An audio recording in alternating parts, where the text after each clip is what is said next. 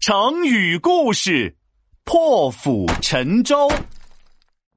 秦朝末年，各地农民纷纷起义，反抗秦朝的楚王派大将军宋义、副将军项羽，奉命去营救被秦军围困的赵王。大军刚到黄河边，宋义却突然下令停止前进。啊！停下，停下！不要再前进了。我们在这里驻扎，大家吃饭休息。这时，一个年轻人着急的站了出来，他就是副将军项羽。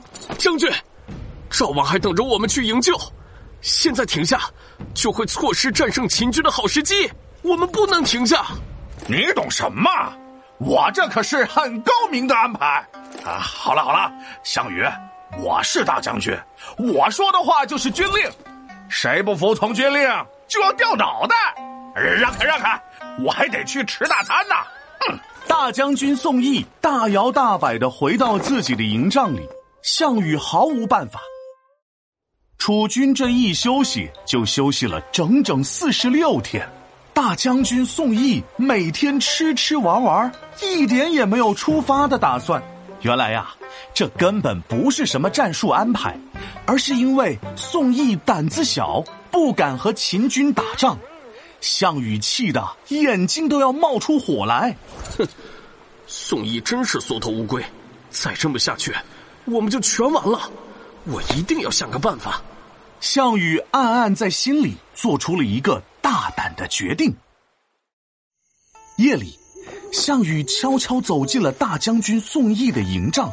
宋义还在睡大觉呢，项羽二话没说，抽出宝剑，咔嚓一下就把宋义给杀了。这个消息在军营里传开了，士兵们都吓坏了。项羽走到大家面前，大声说：“大将军宋义勾结敌军，大王知道了这件事，命令我斩了宋义。现在我就是大将军，我们继续前进，攻打秦军。”原来是这样，听项将军的，继续前进，攻打秦军！继续前进，攻打秦军！项羽带着士兵们渡过了黄河，向秦军所在的巨鹿前进。他望着自己的军队，眉毛皱成了一团。秦国士兵是我们的好几倍，真正打起仗来，士兵们肯定会害怕。该怎样才能提振士气呢？项羽的眼里闪过一道光，露出了坚定的神情。士兵们，听令！打碎所有煮饭用的锅，凿沉所有的船，烧毁所有的营帐，身上只能带三天的干粮。我们要和秦军决斗！什么什么？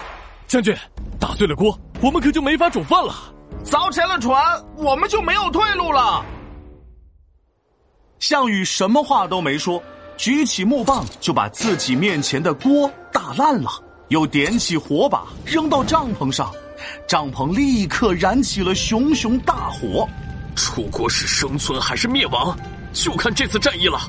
国家兴亡在此一举，我项羽发誓，如果无法取得胜利，我就战死沙场。听将军的，决一死战，决一死战。